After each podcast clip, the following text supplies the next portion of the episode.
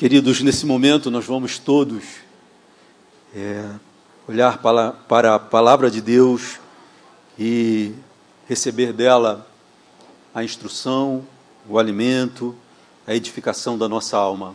A Igreja de Cristo tem se mantido ao longo da história por conta do poder do Espírito Santo, usando a Sua palavra na nossa história, na nossa vida, na nossa alma por isso é tão importante um momento como esse. Então, eu convido vocês a abrirem as suas Bíblias ou os seus aplicativos no Evangelho de Lucas, no capítulo 24. E esse texto também será projetado aqui, você pode acompanhar a leitura. Evangelho de Lucas, capítulo 24, nós vamos ler os versos de 1 a 12. Eu peço toda a sua atenção para esse momento da leitura da palavra. No primeiro dia da semana, de manhã bem cedo, as mulheres levaram ao sepulcro as especiarias aromáticas que haviam preparado. Encontraram removida a pedra do sepulcro, mas quando entraram, não encontraram o corpo do Senhor Jesus. Ficaram perplexas, sem saber o que fazer. De repente, dois homens com roupas que brilhavam como a luz do sol colocaram-se ao lado delas. Amedrontadas, as mulheres baixaram o rosto para o chão e os homens lhes disseram: Por que vocês estão procurando entre os mortos aquele que vive? Ele não está aqui, ressuscitou. Lembrem-se do que ele lhes disse quando ainda estava com vocês na Galileia é necessário que o Filho do Homem seja entregue nas mãos de homens pecadores, seja crucificado e ressuscite no terceiro dia. Então se lembraram das palavras de Jesus. Quando voltaram do sepulcro, elas contaram todas estas coisas aos onze e a todos os outros. As que contaram estas coisas aos apóstolos foram Maria Madalena, Joana e Maria, mãe de Tiago, e as outras que estavam com elas. Mas eles não acreditaram nas mulheres, as palavras delas lhes pareciam loucura. Pedro, todavia, levantou-se e correu ao sepulcro. Abaixando-se, viu as faixas de linho e mais nada. Afastou-se e voltou, admirado com o que acontecera. Vamos orar mais uma vez. Senhor, eis a tua palavra e como falamos há pouco, a tua igreja tem sido edificada na tua palavra. E nesse momento, Deus, eu peço que a tua graça nos acompanhe, Senhor, enquanto a tua palavra é exposta. E que em nome de Jesus, ó oh Deus, nós tenhamos condições de entender o ponto principal do que o Senhor tem para nós nessa manhã. Que o Senhor abençoe tudo que está sendo feito aqui nesta manhã e que tudo seja feito para a glória do teu nome. Repreenda os nossos adversários, os nossos inimigos, ó oh Deus, e que de fato a tua palavra encontre boa terra no nosso coração, Senhor, e que ela venha produzir frutos para a nossa alegria e para a glória do teu nome. Nós oramos em nome de Jesus. Amém. Amados de Deus, nós precisamos desesperadamente conhecer a Bíblia Sagrada, para que nós tenhamos uma fé que esteja à altura do Evangelho e uma fé cristã genuína e uma fé que, por consequência, produza em nós boa qualidade de vida espiritual. Essa boa qualidade de vida espiritual não se dará de outro modo que não através do conhecimento da Escritura Sagrada. Não dá, amados, para conhecermos só algumas coisas da Bíblia. Ou não dá, muito menos, para conhecermos as verdades da Bíblia de forma superficial. Nós precisamos conhecer a verdade ou as verdades do Evangelho de forma profunda e entender quais são as implicações dessas verdades tão maravilhosas para a nossa vida hoje. para essa vida que estamos vivendo aqui e agora. Oséias 4:6 é um alerta muito importante do Senhor para o seu povo. Não é para o mundo, para o seu povo. Ele diz assim: O meu povo está sendo destruído porque lhe falta o conhecimento. Vejam, amados, as implicações de abandonarmos o conhecimento da palavra de Deus, da vontade de Deus nas nossas vidas. Nós somos encharcados por uma cultura que nos rodeia. E, queridos, se lermos e estudarmos pouco a Bíblia Sagrada, nós teremos um desequilíbrio, óbvio. Porque nós, vivemos, nós não vivemos pouco na sociedade na cultura. Nós vivemos muito. Nós estamos o tempo todo inseridos nessa cultura e nessa sociedade.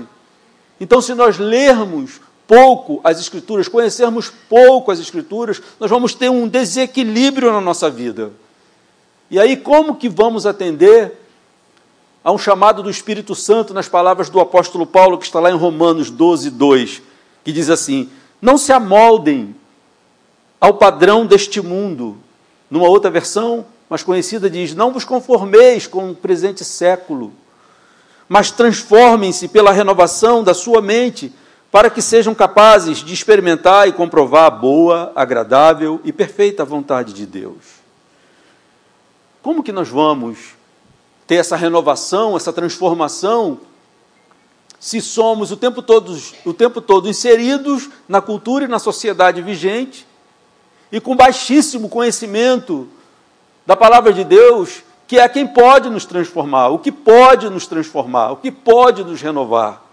A nossa cultura é marcada pelo hedonismo, pelo, perdão, pelo hedonismo, ou dizendo de outra forma, a nossa cultura é marcadamente hedonista. Ou seja, o que significa dizer que há uma exagerada dedicação ao prazer como um estilo de vida.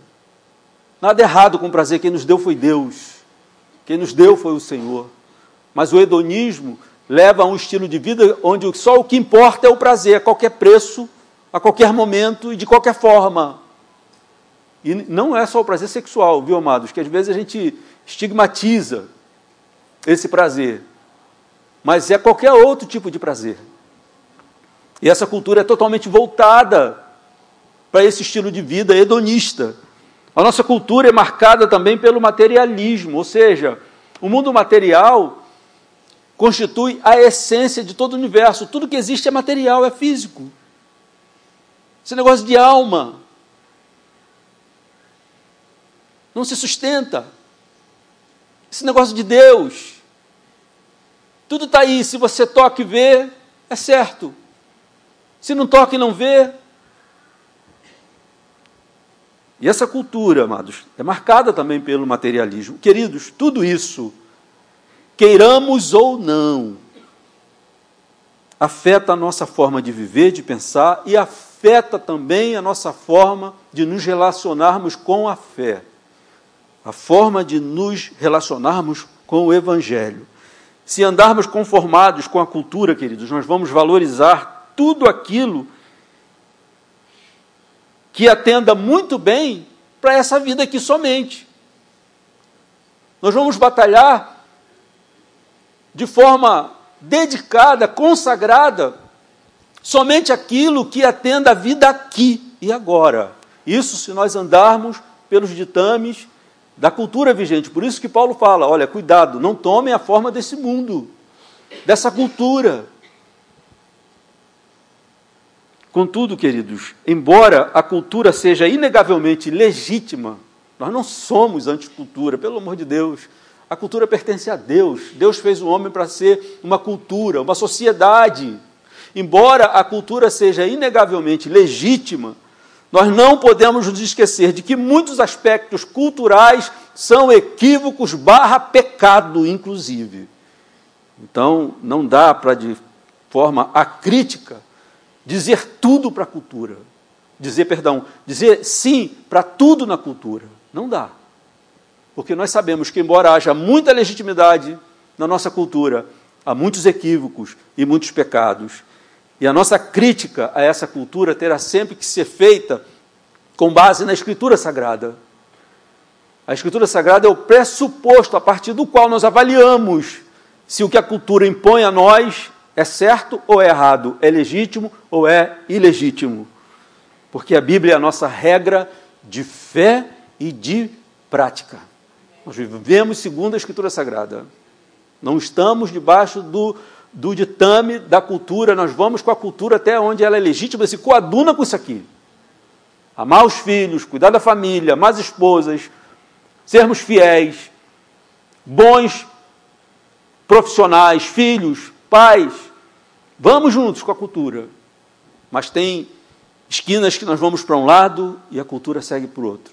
E o padrão que nós temos para julgarmos tudo isso é a Bíblia Sagrada. Porque se não tomarmos cuidado, amados, nós vamos valorizar o que não é para ser valorizado e o que é pior, vamos desvalorizar aquilo que é para ser valorizado na vida de um filho de Deus, de uma filha de Deus. E aí eu chego onde eu quero chegar com esse texto. Parece óbvio dizer que a ressurreição de Jesus Cristo é um pilar da fé cristã. E parece óbvio também dizer que a ressurreição é valorizada pelos cristãos, não é verdade? Isso parece óbvio. Agora, o ponto aqui é outro, amados. É esse o ponto desse sermão. Você vive como quem crê que Jesus Cristo ressuscitou dos mortos? Pastor José, eu creio. Não, mas a pergunta não é essa. Eu sei que você crê. A pergunta é: um passo adiante. Você vive como quem crê que Jesus Cristo ressuscitou dos mortos? Ou você crê que este evento histórico, a ressurreição de Cristo, fundamental para o cristianismo, tem implicações na vida que você vive hoje, aqui e agora, nesse tempo? Você crê nisso? Esse é o nosso desafio, queridos. E ele não é tão simples, não. Nunca foi.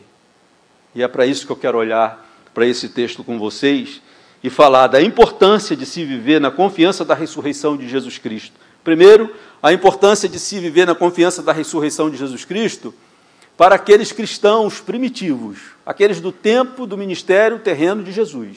E depois eu quero olhar para a importância de se viver na confiança da ressurreição de Jesus Cristo para os discípulos dele hoje, ou seja, para nós. E eu espero que o Senhor nos abençoe e nos edifique com isso. Então, em primeiro lugar, eu quero olhar aqui para a importância da confiança da ressurreição para os discípulos de Jesus Cristo no tempo do seu ministério terreno. Amados, quando nós lemos esse texto aqui, é impressionante, impressiona como os discípulos esqueceram totalmente e não levaram em consideração a verdade da ressurreição de Jesus Cristo, que ele havia prometido, deixado claro com todas as letras. Esse relato da ressurreição de Cristo, fora outros lugares, está muito marcadamente nos quatro evangelhos. E todos eles dão alguns detalhes, acrescentam alguns detalhes a esse evento histórico, mas em todos eles, amados, fica claro, de forma impressionante, como que os discípulos esqueceram totalmente e não levaram em consideração as palavras de Jesus acerca da sua própria ressurreição. Isso nos abre os olhos para o fato, amados, nós seres humanos, iguaizinhos a eles. Somos tecnologicamente evoluídos, nossa ciência também, mas a nossa alma, nossa psique, continua da mesma essência. Esse fato impressionante deles terem esquecido totalmente, não vivido segundo a verdade da ressurreição que Cristo tinha deixado por certo, nos mostra a dificuldade dessa maravilhosa realidade assentar em nosso coração e nós vivermos nessa perspectiva, sabe? ela vir daqui não eu compreendo intelectualmente, mas ela tem que vir mais para o profundo da nossa alma, para aquilo que a Bíblia chama de coração, o centro da vida humana. E nós então vivermos a partir desse centro não é? Jesus Cristo mesmo falou: olha, a boca fala do que está cheio lá no coração.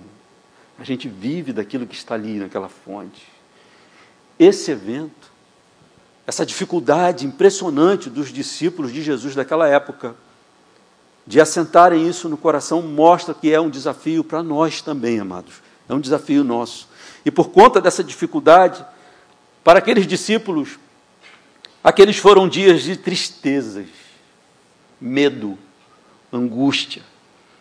A tristeza e a falta de esperança deixaram os discípulos aprisionaram, aprisionados. Eles se trancaram, amados. Eles se trancaram. Deprimidos, com temor, ficaram aprisionados porque não viveram aqueles dias contando com a realidade da ressurreição e ficaram perdidos. Perdidos na vida. Aqueles eventos, amados, trouxeram para eles temor, medo e ficaram paralisados. Agora, imaginemos se todos eles tivessem guardado as palavras de Jesus no coração, a realidade da morte de Cristo, por mais difícil, lamentável que fosse, não seria tão dura e difícil como foi para eles. Porque eles não conseguiram guardar no coração a certeza dessa promessa de Cristo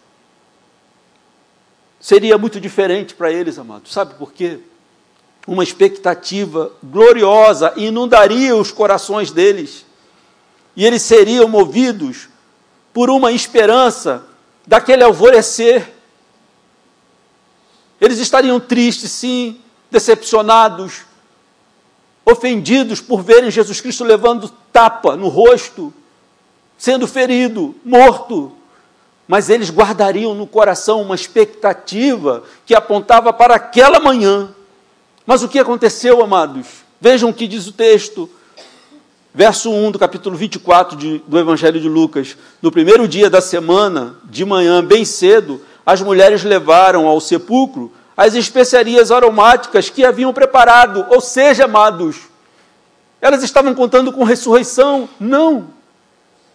Elas estavam olhando para aquele domingo na perspectiva da morte, não da ressurreição. Tem aqui uma devoção, sim, tem aqui uma honra, sim, mas uma ausência de fé naquilo que Cristo tinha dado por certo. Eu vou ser entregue na mão, nas mãos de, de pecadores, vou ser julgado, condenado, crucificado, morto, mas eu vou ressurgir no terceiro dia. E elas apagaram, eles apagaram de suas mentes, amados. E você vai lendo o relato, isso que se confirma, a dificuldade deles acreditarem. O texto continua. Encontraram a pedra, verso 2: encontraram removida a pedra do sepulcro. Verso 3: Mas quando entraram, não encontraram o corpo do Senhor Jesus. Aqui já era, amados, para elas terem despertado. Mas não, olha o que o texto diz: ficaram perplexas, sem saber o que fazer. De repente, olha o que Deus precisou fazer, amados. De repente, dois homens com roupas que brilhavam como a luz do sol colocaram-se ao lado delas. Verso 5: Amedrontadas, as mulheres baixaram o rosto para o chão. E os homens lhe disseram: Por que vocês estão procurando entre os mortos aquele que vive? Ele não está aqui, ressuscitou. Lembrem-se do que ele lhes disse quando ainda estava com vocês na Galiléia. Olha o que Jesus tinha dito, sempre. É necessário que o filho do homem seja entregue nas mãos dos homens pecadores, seja crucificado e ressuscite no terceiro dia. Então se lembraram das palavras de Jesus. Quando voltaram do sepulcro, elas contaram todas essas coisas aos onze e a todos os outros. Verso 10. As que contaram estas coisas aos apóstolos foram Maria Madalena, Joana e Maria, mãe de Tiago, e as outras que estavam com elas. Agora o verso 11. Mas eles não acreditaram nas mulheres. As palavras delas lhes pareciam loucura. Ou seja, amados, vejam como que o evento vai se desdobrando. E eles não conseguem nem recuperar a fé. Anjo glória de Deus, evidência, de que Jesus tinha cumprido o que tinha prometido, mas ainda assim. Então vejam a dificuldade disso assentar no coração, amados. Todos eles estavam naquela manhã vivendo na realidade da morte, não na expectativa da ressurreição. Apesar da pessoa de Jesus, a existência deles continuava sendo marcada por seus limites de sempre. Morreu, acabou. A gente pode pensar assim, poxa, mas eles viram o Senhor ressuscitando Lázaro, a filha de Jairo, o filho da viúva de Naim. E como que eles têm essa dificuldade? Mas talvez o raciocínio fosse: ele ressuscitou essas pessoas. Mas quem ressuscitou, morreu. Quem vai ressuscitar? Se quem ressuscita está morto, dominado pela morte.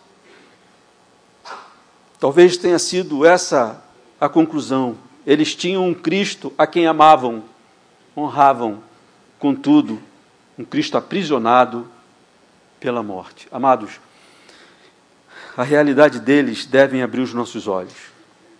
Eles eram crentes de verdade, conheciam Jesus Cristo de verdade, e aquele dia, o primeiro dia da semana, não era mais para ser vivido na perspectiva de um Salvador morto, mas aquela manhã era para ser vivido na perspectiva de um Salvador que, como prometera, voltaria à vida e tinha voltado à vida. Como que você vive hoje? Com que perspectiva você vive? Eles estavam muito próximos de todos os eventos gloriosos e maravilhosos, amados. Mas aqueles discípulos podem nos representar muito bem, queridos. Nós ouvimos a palavra de Jesus, conhecemos as suas promessas, mas a pergunta é: nós vivemos segundo a perspectiva da ressurreição, da sua palavra, da sua promessa? Foi tudo muito glorioso e maravilhoso. E essa incredulidade, essa dificuldade de viver segundo essa, essa perspectiva, não tira a glória desse evento, amados. Sempre que nós lemos, ficamos impactados, porque é algo glorioso. Foi tudo muito maravilhoso, mas para a alma deles, amados, poderia ter sido melhor se eles tivessem mantido no coração as promessas de Jesus Cristo. E aí a gente já pode ir aplicando para a nossa vida e para a nossa história, amados. Você é salvo você é salva pela graça de Deus, pela sua fé em Cristo Jesus. E Ele vai te salvar, vai te levar para a glória, para a sua glória. Mas a sua convicção na sua ressurreição pode trazer uma qualidade de vida muito boa, espiritual, física, psíquica, aqui neste mundo e nesta terra, porque o ponto aqui é isso. Como seria diferente? O estado de alma deles teria sido outro, amados. E o Senhor lamentou isso porque dois dos discípulos foram lá para Emaús. Depois de ouvir os testemunhos das mulheres, testemunho de Pedro, de João, ainda assim há uma dificuldade. E eles vão para Emaús. E Jesus vai lá para resgatá-los. O Senhor lamenta. Versos 25 do capítulo 24. Ele, Jesus, lhes disse para aqueles discípulos perdidos: Como vocês custam a entender? E como demoram a crer em tudo que os profetas falaram? O que está acontecendo foi prometido e foi cumprido. Queridos, a vida deles, naqueles três dias, teria sido outra, se eles mantivessem no coração a convicção. Aquelas mulheres não iriam para aquele túmulo naquela manhã, naquele primeiro dia da semana, com a convicção que encontrariam um morto para receber os aromas que elas tinham muito cuidadosamente separado e preparado. Elas iriam para abraçar o Salvador ressuscitado. A vida deles teria sido muito diferente. A sorte deles, amados, é que durou pouquíssimo, pouquíssimos dias. Aquela angústia, aquela tristeza. Durou três dias. Mas e nós, os discípulos de hoje? Se andarmos também sem perspectiva da ressurreição, que qualidade de vida espiritual, psíquica, emocional teremos diante desse mundo que fustiga-nos o tempo todo? Não são três dias, apenas com a ausência física de Jesus glorificado. É a nossa história, é a nossa vida. Então aí eu entro no segundo ponto da importância da confiança na ressurreição de Jesus Cristo para os discípulos de hoje, para nós. E eu começo de novo com outra pergunta. Eu e você vivemos esta vida neste mundo trancados pelo medo, às vezes, ou vivemos seguros de que acima das trevas que às vezes nos acometem está o sol glorioso da justiça que ressuscitou ao terceiro dia. Essa é a nossa vocação, amados. É para essa qualidade de vida que eu e você fomos chamados. Mas nós estamos aqui como é difícil, embora crendo, viver com essa perspectiva. Maria, hoje é domingo. Lembra-se do que o Senhor falou, Maria? Estamos com a alma muito triste. Ele foi machucado, humilhado, morreu. Mas Maria, hoje é domingo. E ele falou que ressuscitaria hoje. Vamos para lá, vamos receber o Salvador. Não. Então estamos vendo como que é difícil manter isso no coração. Quando as circunstâncias nos assustam, nós ficamos aprisionados pelo medo, desanimados, sem nenhuma, nenhuma expectativa de algo melhor. Esse é o ponto, amados. Não se diz aqui que não se deve sofrer, não. Mas às vezes o sofrimento é maior do que a própria dor, por conta da falta de perspectiva, de expectativa, de esperança. Isso às vezes dói mais do que a própria dor do evento. Como nossa alma agradeceria, amados? Quantas neuroses seriam evitadas se nós mantivéssemos no coração a perspectiva de viver segundo essa verdade. Não é dizer a minha religiosidade passa pela fé de que Cristo ressuscitou. Não. A nossa vida deve passar por uma vida vivida na perspectiva de que Jesus Cristo ressuscitou e está à destra do Pai, de onde inclusive intercede por nós atua na nossa vida hoje. Por isso estamos no caminho. A sua vocação em Cristo é justamente para viver essa vida que está aí, como se apresenta a você. Eu estou dizendo, tem hora que é para chorar, tem hora que é para lamentar. Contudo, amados, sem jamais esquecermos a esperança que a realidade da ressurreição nos garante. Ou seja, tem um limite, sabe? tem um limite. Você encontra nos, nos, livros da Bíblia, especialmente alguns profetas, dizendo assim: Olha, os meus olhos vertem lágrima. Lágrima, não é nada de errado nisso, amados. Tem um que diz: A minha cabeça é água pura, porque só sai dos meus olhos lágrimas, lágrimas, lágrimas. Mas a confiança de que no final das contas a glória é certa por conta de Jesus Cristo. Essa deve ser a nossa, o nosso limite, amados. O nosso limite. Essa segurança se conquista à base de muito esforço, viu, amados? E aí a gente tem que ir para a Escritura Sagrada mesmo. Conhecer profundamente essas verdades, estudá-las com devoção, afinco. Porque o resultado do esquecimento é algo semelhante ao que vemos aqui na vida desses discípulos que viveram três dias de pura depressão, frustração no limite porque viram uma glória, uma glória, uma glória, uma glória e agora morreu.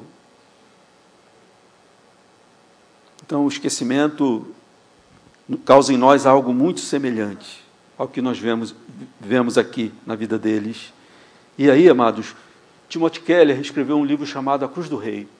E tem um momento que ele fala um pouco da ressurreição e ele fala uma coisa que eu, eu costumo chamar de teste de Timothy Keller para ver se a gente acredita, ou acredita não, se a gente vive segundo a fé que tem na ressurreição de Jesus Cristo. As perguntas que Timothy Keller faz são as seguintes: por que é tão difícil enfrentar o sofrimento? Ele não pergunta assim, olha, por que é difícil? Não, por que é tão difícil enfrentar o sofrimento? Por que é tão difícil enfrentar uma deficiência ou uma enfermidade? Por que é tão difícil fazer o que é correto quando sabemos que aquilo nos custará dinheiro, reputação ou até mesmo a vida? Por que é tão difícil? Por que é tão difícil enfrentar a sua própria morte? Ou é tão difícil enfrentar a morte de um ente querido? E ele responde: é difícil, é muito difícil, porque pensamos que esse mundo caído é o único mundo que teremos. E amados, se nós retirarmos a esperança da ressurreição, a certeza da ressurreição, realmente, o mundo que temos é esse aqui. Por isso o desespero. Por isso a ansiedade de matar. Porque é fácil sentir como se o dinheiro fosse a única riqueza que temos. E quando perdemos, ficamos desesperados. Esquecemos da riqueza da glória. É muito fácil pensar que este corpo que nós temos é o único corpo que possuímos se esquecermos a ressurreição de Jesus Cristo. E aí, quando ele adoece, ficamos desesperados. Quando vemos o vemos falecendo, ficamos desesperados, porque tiramos de vista a ressurreição de Jesus Cristo. Contudo, amados, se Cristo ressuscitou, então nosso futuro é muito mais glorioso do que tudo que temos aqui nesse mundo. Saúde, dinheiro, reputação, ainda que tudo isso venha a falhar, não é o fim. Agora, eu disse aqui que eles escorregaram, poderiam ter vivido melhor esses três dias, amados nossos, né, amados? Falamos deles com alegria, uma honra tremenda, e assim é muito difícil dizer assim, poxa, eles escorregaram. Poderia ter sido melhor para eles. Mas eles aprenderam muito rápido, amados quando eles constataram que não poderia se negar aquilo que estava evidente diante deles, Jesus Cristo ressuscitado. E aí, quando nós lemos o livro de Atos, toda a história narrada no livro de Atos não deixa dúvida de que o poder dessa certeza rompeu todos os limites daqueles homens e daquelas mulheres. A certeza da ressurreição justifica porque eles não se importavam mais com a reputação que por conta de Cristo poderia ser perdida. Eles não se importavam mais se a saúde seria comprometida. Eles não se importavam mais com a segurança. Eles não se importavam mais com a própria vida. E nós lemos a história deles no livro de Atos e na história da igreja. E não só aqueles apóstolos do tempo de Cristo, mas a geração de cristãos, de presbíteros, de líderes das igrejas que sucederam a geração dos apóstolos, chamada geração chamada de pais da igreja. Foi constituída de homens que tinham essa convicção profunda da ressurreição de Jesus Cristo. Eu queria ler uns trechos do relato, que era sua paciência, do relato de um desses pais da igreja, uma geração que sucedeu a geração dos apóstolos, quando morreram, alguns foram martirizados por conta da convicção que tinham em Cristo. Esse pai da igreja chama-se Policarpo de Esmirna. Escutem, amados, e vejam se quanta convicção esse homem tem no coração da ressurreição de Cristo. Diz assim um relato. Quanto a Policarpo, ele inicialmente não se perturbou ao ouvir essas coisas, ou seja, que o império estava perseguindo cristãos para matá-los, para martirizá-los, para queimá-los, entregá-los às feras. Ele não se perturbou. Ele quis permanecer na cidade. Policarpo era um idoso, um homem muito avançado em idade. A maioria, porém, o persuadiu a se afastar. Então, ele se refugiou numa propriedade pequena, não longe da cidade e passou o tempo com poucos, poucos companheiros. Noite e dia ele não fazia outra coisa senão orar por todos e por toda a igreja no mundo, como era seu costume. Orando, ele teve uma visão. Três dias antes de o prenderem, viu seu travesseiro queimando pelo fogo. Voltando-se para os seus companheiros, disse: Devo ser queimado vivo. Como persistiam em procurá-lo, transferiu-se para outra pequena propriedade, e logo chegaram os que o procuravam. Não o encontrando, prenderam dois pequenos escravos e um deles, torturado, confessou, ou seja, denunciou onde estava Policarpo. Era-lhe de fato impossível permanecer escondido, porque até mesmo os de sua casa o traíam. O chefe da polícia, que tinha recebido o nome de Herodes, eh, tinha pressa de levá-lo para o estádio para ser martirizado, a fim de que Policarpo realizasse o seu destino entrando na comunhão com Cristo. Numa sexta-feira, pela hora da ceia, guardas e cavalheiros armados, como de costume, tomaram consigo o escravo e partiram, o escravo que tinha denunciado, e partiram como se estivessem perseguindo um bandido. Chegando pela noite, encontraram-no deitado num pequeno quarto no piso superior. Ele podia ainda fugir daí para outro lugar, mas não quis e disse: Seja feita a tua vontade, Senhor. Ouvindo que tinham, que tinham chegado, ele desceu, conversou com eles e ficaram espantados com a sua idade veneranda, com a sua calma. Com tanta preocupação, eles ficaram decepcionados, com tanta preocupação que eles estavam por capturar um homem tão velho. Ele imediatamente mandou que lhes descesse, dessem de comer e beber à vontade e pediu que lhes concedesse uma hora para orar tranquilamente. Foi o que Policarpo pediu. E, ele, e eles concederam. Então ele, de pé, começou a orar, tão repleto da graça de Deus, que por duas horas ninguém pôde interrompê-lo, falando com Deus, sabendo o que viria depois. Os que ouviam ficaram espantados, e muitos se arrependeram de ter vindo prender um velho tão santo. Chegando a hora de partir, fizeram-no montar no jumento e levaram para a cidade. Era o dia do grande sábado. Herodes, o chefe da polícia, e seu pai Nicetas foram até ele. Fizeram-no subir no seu carro e sentaram-se ao seu lado. Procuravam persuadi-lo, dizendo: Que mal há, Policarpo, em dizer que César é senhor? Que mal há em oferecer sacrifício e fazer tudo o mais para salvar você mesmo. De início, ele nada respondeu. Como insistiram, ele falou: Não farei o que vocês estão me aconselhando. Não conseguindo persuadi-lo, lançaram-lhe lançaram todo tipo de injúria e o fizeram descer do carro tão apressadamente que ele se feriu na parte da frente da coxa.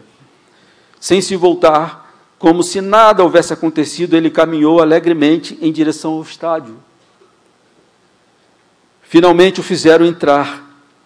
E quando souberam que Policarpo fora preso, levantou-se um grande tumulto. Levado até o procônsul, este lhe perguntou: Você é Policarpo? Ele disse: Sim. E o procônsul procurava fazê-los renegar, dizendo: Pensa na tua idade.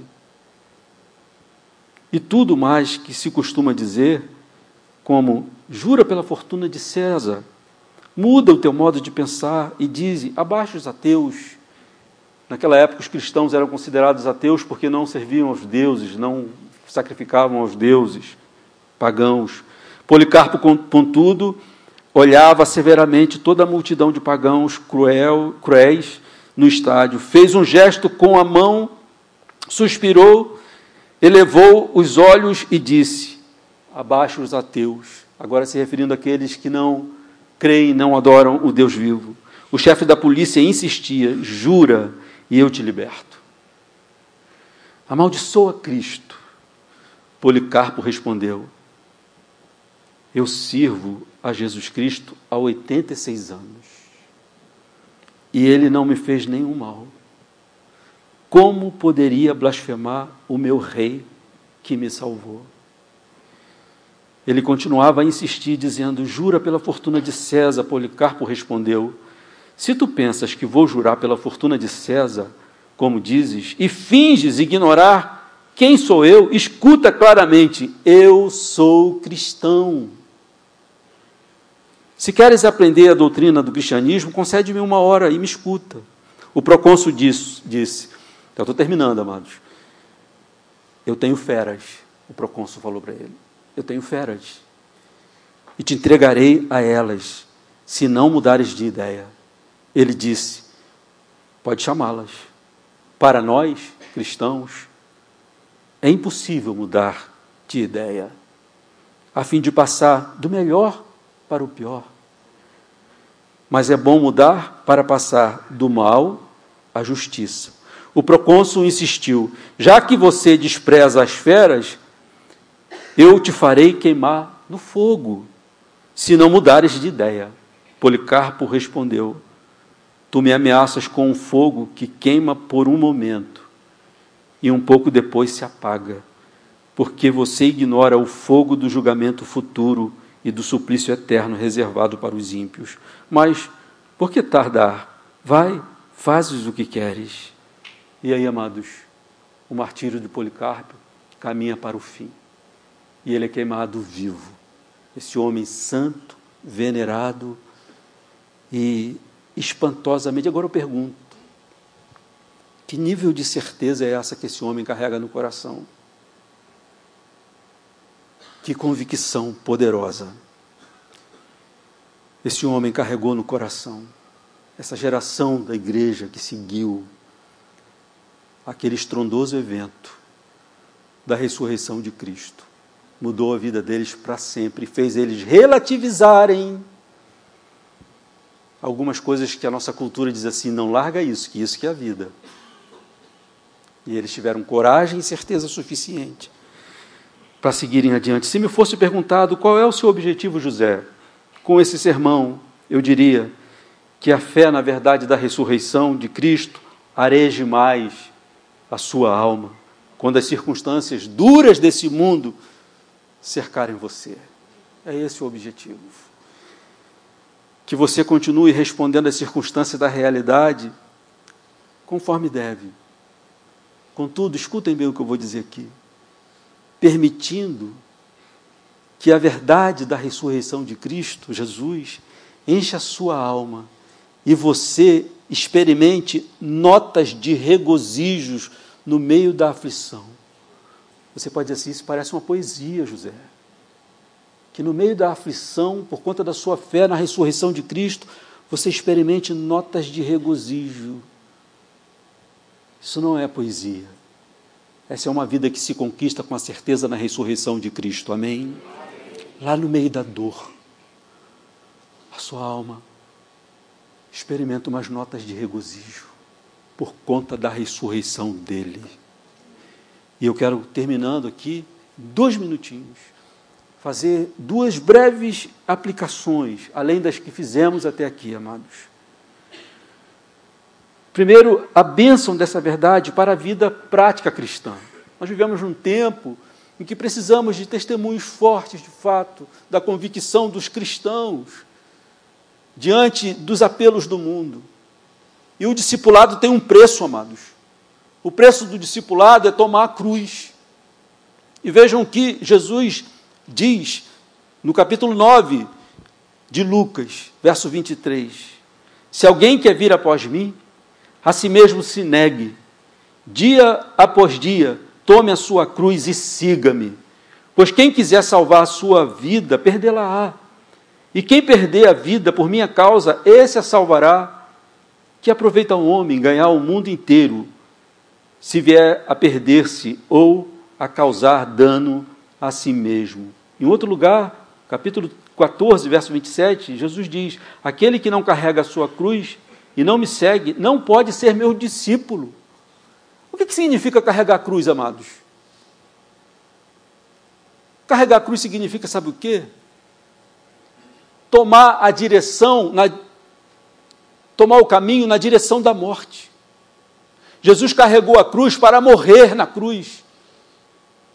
E isso que ele está dizendo para nós, os seus discípulos e com a nossa natureza caída para a morte. Isso é tomar a cruz. Alguns acham equivocadamente que são outras coisas, outros sofrimentos, e chamam a pobre da sogra de cruz. A minha cruz é a minha sogra. Não, amados. Tomar a cruz que Jesus está propondo aqui é dizer, você pegar essa sua natureza caída, com seus apelos e dizer, como Paulo disse, eu estou crucificado para o mundo e ele para mim. Isso é tomar a cruz. Você negar o que Cristo diz, isso você tem que negar na sua vida. Ah, mas pelo amor de Deus. Está vendo, amados, como é que temos que ter cuidado com a cultura vigente? Essa cultura diz isso. Negar o que você quer, seja feliz. Balada pura. Vai viver sua vida. Só tem verdadeira coragem de dizer não e perder algumas coisas desse mundo quem tem convicção de que a vida não se resume a esta que está aqui, amados. Eu nego o que meu Salvador quer que eu negue, para ganhar a sua glória em mim. Agora, se eu tiver desconfiança, e se a vida for só isso aqui? Foi embora, tchau, e não curtiu? A rapaziada toda foi lá e você não foi. Você não precisa ser queimado vivo, como Policarpo foi mas você precisa ter a certeza que Policarpo tinha para dizer não à sua carne, a este mundo e toda malignidade. E em segundo lugar e último, amados, a certeza da ressurreição é uma certeza para a salvação desse cotidiano que nós amamos. No mundo nós temos muita coisa que temos que negar, que não presta, só nos afastam de Deus. Mas no mundo tem muitas coisas que nós podemos abraçar com convicção, que são legítimas, porém tem um problema. Elas escorrem pelo dedo. Né? Nós não conseguimos. Pensa aí nas coisas boas da sua vida, sua vida com seus filhos, na é verdade, coisa tão boa, esse relacionamento. Mas você sabe que pode ser atingido por uma doença ou qualquer coisa a ressurreição de Cristo garante que o nosso cotidiano será restaurado para sempre, gloriosamente. Amém, amados? Você viverá essas alegrias que você ama e são legítimas para sempre. Imagino é, o, o nosso corpo, amados, tem enfrentado enfermidades e vamos vencendo, fazemos o tratamento e estamos lá de novo prontos para outra mas haverá um tempo em que ele não responderá ao tratamento e vamos morrer. Espero que ninguém tenha ficado chocado aqui por essa convicção. Nós todos estamos morrendo. Vamos morrer. E aí, amados, olha o que a Bíblia diz por conta da ressurreição de Cristo, aqui eu estou concluindo. Romanos 8, 11. Se habita em vós o Espírito daquele que ressuscitou a Jesus dentre os mortos, esse mesmo que ressuscitou a Cristo dentre os mortos, vivificará também o vosso corpo mortal, por meio do seu Espírito que em vós habita. Queridos, a morte é muito cruel no núcleo familiar, não é verdade? É, é muito difícil. Tudo que você queria permanecer, podendo sentar à mesa com seus filhos amados, com as suas noras, seus netinhos, a certeza de salvação pode nos dar condição de termos uma conversa muito aberta na mesa.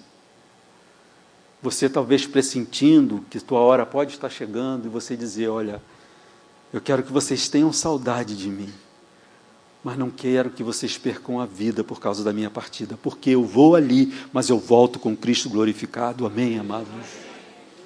Aí, se, se não temos isso, amados, sabe o que nós vamos falar? para o filhinho que está lá, papai morreu. Ele virou uma estrelinha, filho. Aí o pobrezinho da criança, né? Olha para o céu, aquela estrela distante, piscando, a saudade do pai. Ah, amados, que esperança gloriosa a, a certeza da ressurreição traz para nós, porque nós podemos falar para um filhinho que perdeu seu pai amado, sua mãe amada ele vai voltar em Cristo Jesus, você vai abraçar de novo. Amém, amados? Você veio aqui nesta manhã para ser desafiado a viver com a convicção de que tudo em sua existência está garantido pela ressurreição de Jesus Cristo. Tudo, absolutamente tudo.